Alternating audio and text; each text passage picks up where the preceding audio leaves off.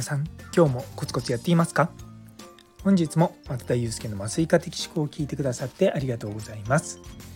この放送はちょっと変わった真面目なお医者さんが毎朝6時にほんのり前向きになれる発信をしていく番組となっております。本日は無知は本当に恐ろしいということをテーマにお話したいと思います。よかったら最後までお付き合いください。というところでいやー燃えました。っていうのもですねあの今あの前日の夜に放送を撮ってるんですけども私のツイッターを開いたらですねあのちょっと頼まあ別にツイッターで拡散してくれとは頼まれたわけじゃないんですけれどもあの今度学会であるセミナーでなかなか人が集まってないからまあ来てくれるようにあのまあ、宣伝してくださいみたいなメールいただいたんですね。でその内容をふむふむと思ってあの、まあ、ちょっとだけ編集してでツイートしたんですよ。でもともとそのツイートした元の文章でツイートした文章っていうのももともとあの僕のとこに送られてきたところに、まあ、帝王切開の時の産婦人科の先生がイケイケモードになってるのをどう抑えるかみたいなことが書いてあったんですよ。で僕もまあ別に何も考えずにあこういう歌い文句であ集めてんのか と思ってそうなんですよ。でそれ書いたらですね産婦人科の先生方からイケイケじゃないとかちょっと言葉が悪いとか、まあ、そういったことの批判がですねまあでも言うてもうん20件ぐらいですかね。なのでそんなに私の中で燃えたほどのことではなくてあのまあ何人かの人からはツイート消した方がいいんじゃないですかみたいな。ただまあ DM じゃないのでまあそんなでもないのかなと思ってたんですけども。そうそう。でまあちょっと専門的な話をさせてください。あの帝王切開ってあまあ緊急でねあのやることはままにあるんですけどもその緊急って一言で言ってもちょっとはあのいろんな準備をしながら待てる緊急ともう1秒一瞬も待てない緊急っていうのがあるんですよ。で1秒一瞬も待てないような緊急の時は、まあ、麻酔は一般的にやる背中の麻酔じゃなくて全身麻酔が選択されることが多いんですね。ただその全身麻酔でやると赤ちゃんが生まれるのは早いんですけれども実は赤ちゃんの、まあ、予後っていうんですかね生まれた時の状態が悪いことが多いっていうことも知られています。まあ、とはいえですね実はそれ全身麻酔をじゃあ背中の麻酔でやればそれは避けられるかっていうと別にそれはまだわからないっていうのが正しい表現なんですね。でまあ麻酔科のね立場からするとまあ、この産婦人科の先生をイケイケって表現した多分その元の文章を書いた方が多分いらっしゃるんでしょうけど多分その人の意図を感じるとあの産婦人科の先生から全身麻酔で緊急帝王切開お願いしますって言われることがあるんですね。で麻酔の方法を指定されることって麻酔科にとってすっごく不快なんですよ。どんだけ不快かっていうとめちゃめちゃ不快です。でも僕はまあああはいって言いながらあの不快な気持ちを抑えながら、まあ、普通に対処するんですけどもでも内心は麻酔法は麻酔科医が決めるんであって外科医が決めるんじゃないって思いながらあのはいはいって言って、まあ、その場あのことは荒立てても結局患者さんのためにも何ともならないんでいいんですがそうそういうふうにいつも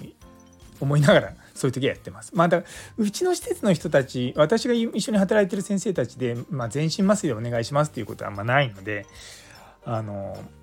それは全然僕はいいんですけれども。とはいえですねあのいろんな実は、まあ、データを見るとその赤ちゃんを早く出すそういった状態その赤ちゃん1秒一瞬でも待たなきゃいけないあの待てないような時に早く出すことは大事なんですが全身麻酔は全身麻酔で赤ちゃんへの麻酔の影響とかそういったことを考えた時にあまり良くはないんじゃないかっていうのが今はまあ考え方としてこう改められているんですね。で日本だ全国をこうしなべてだとよくわからないんですけれどもいわゆるその1秒一瞬を待てない帝王切開の時で全身麻酔が選択されることは非常に多いんですね。でまあパッとねあの私のところにデータがあるわけじゃないんですけど、まあ、少なくともうちの施設はあの基準が日本ではなくて世界なので あの世界のの人たちがどう考えてるのかっていうところ基準に今やってるのであのでそのそういった急いだすっごく急いだ帝王切開でもあの全身麻酔っていうのはまあ多分2割ぐらいなんですよ。で大体ですねその赤ちゃんの心臓の音心拍がこう落ちるんですね分娩の時って。まあ、でその時に落ちた心拍が戻らないで2分以上戻らないとこれはやばいかもしれないって言って緊急帝王切開しかもすごく急ぐ超緊急とか言われたりとかするんですけどもでそういった時に、まあ、ドタバタドタバタしながらですね手術室に入ってきてでそのまま全身麻酔にするのかその時に一回赤ちゃんの心をもう一回確認するかってでそれで全然違うんですね。で大抵の場合8割ぐらいの確率で赤ちゃんの心拍って戻ってるんですよその時に。なのであこれはやばい帝王切開だと思っていろいろともう 5, 5分もしないうちに手術室に入ってくるんですけどもその間に赤ちゃんの心拍が戻ってくるっていうことはすっごく多いんですね。ただ急いでる時にそこで確認をせずにどんどん行ってしまうと、まあ、全身麻酔をすると。でそういった時の全身麻酔っていうのがまあ本当に効果があるのかだからその早く出すことあの赤ちゃんを出産させることに意味があるのかどうかっていうことはすごくこう議論されなければいけないことなんですね。でアメリカとかの麻酔科の先生たちと話すとその避けられる全身麻酔っていうのがまあ、一定数ある。一定数って言って大体半分ぐらい一応言われてるんですね。その全その帝王切開の全身麻酔の中で半分ぐらいは避けられるだろう。そこのところの問題はコミュニケーションだっていうのはもうそれはもう基地の事実なんですよ。でまあそれぐらいまあ深く考えてもまあそれをですねツイッターとかまあそういったもので言語化するのってすごく難しいんですね。なんで、まあ、今回のこの炎上に関しては私は何もこうはあこれで燃えるのかっていうのとあと、まあ、僕の内心はそもそもこのイケイケのどうのこうのっていう文章は僕考えてないしと思いながらまあただその文章をそのまま採用したのは私なんでああまあ仕方がないなと思いつつもつつもですねあの私の目的であるその学会のセミナーに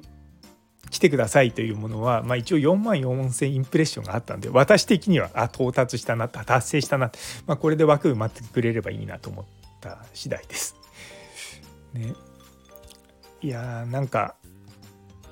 本当に変なとこで炎上するなと思ったりとか、まあ、その言葉尻を拾うっていうのは、まあ、全然いいんですけども、まあ、本質じゃないなと思いなつつも結構引用で弾いてる人たちが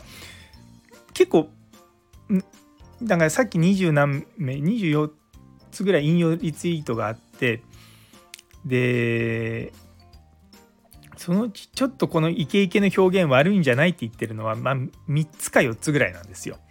で残りは、まあ、イケイケっていうのはあるかもしれないけどぐらいな、まあ、こうニュートラルな感じで書かれてるのでそんなにねなんかうんまあ、僕は問題じゃないっていうと、まあ、多分これでですねツイッターに書くとまたまたさらに燃えるのでさすがに僕はそんな可燃性の高いことはしませんけれどもそうでも、まあ、正直な話僕からすると、うん、もうちょっと深くというか論文とかを読んで しっかりエビデンスを知ってくださいっていうのがまあ本音ですね。うんなかなか難しいなと思いつつもあの急いで出さなきゃいけないって正しいんですよ。その時その場で例えば論文を拾うなんてそんなことは僕らってやりやりませんよ。でも常日頃からちゃんと情報を拾っているかちゃんと勉強してるのか今までやってきたものが本当に正しいのかどうかって常に確認しながらやらなきゃいけないというふうに僕は思っているんですね。圧倒的にその勉強をしていない人がまあ多いなっていうのは今回の件でまあ改めて感じました。まあ、もちろんねそのいろんな分野があってで僕だって例えばまあ酸化の麻酔はすごく勉強しますけども心臓の麻酔はよくわからないんですよ。で自分が専門じゃないとかよくわからないと。でもよくわからないところは「ああそうなのか」でいいわけですよ。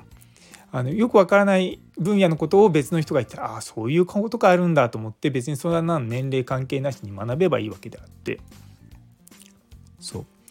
批判するともうそこで何も生まれなくなっちゃったりするんですよね。なんでこの人はこう言ってるんだろうかとか。この人が言ってることっていうのは本当に間違ってるんだろうかとか。ね。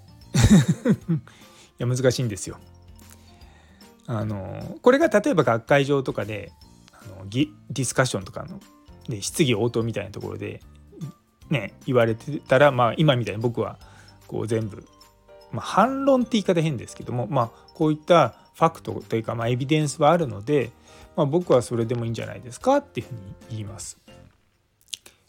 まあなかなかねこういったテキストコミュニケーションは一方通行だし私が今日日中一生懸命こう論文を書いて他のことをやってても全然ツイッターなんか珍しく開かないとかことしてたらなんか気づいたらなんかすごいボーっと燃えてるみたいなことになってたりとかしたので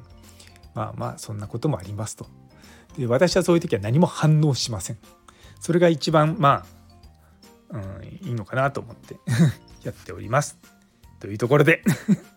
最後まで聞いてくださってありがとうございます。昨日のプレゼンで大切なのはストーリーという放送にいいねをくださった岸原先生、中村先生、ゆいつむさん、みほいみ先生、ミルクさん、みちさん、姉ソニ先生、佐藤先生、ノエルさん、いつもいつもどうもありがとうございます。本当にね、ここのスタイフは 穏やかでいい空間だなって思います。というところで今日という一日が皆様にとって素敵な一日になりますようにそれではまた明日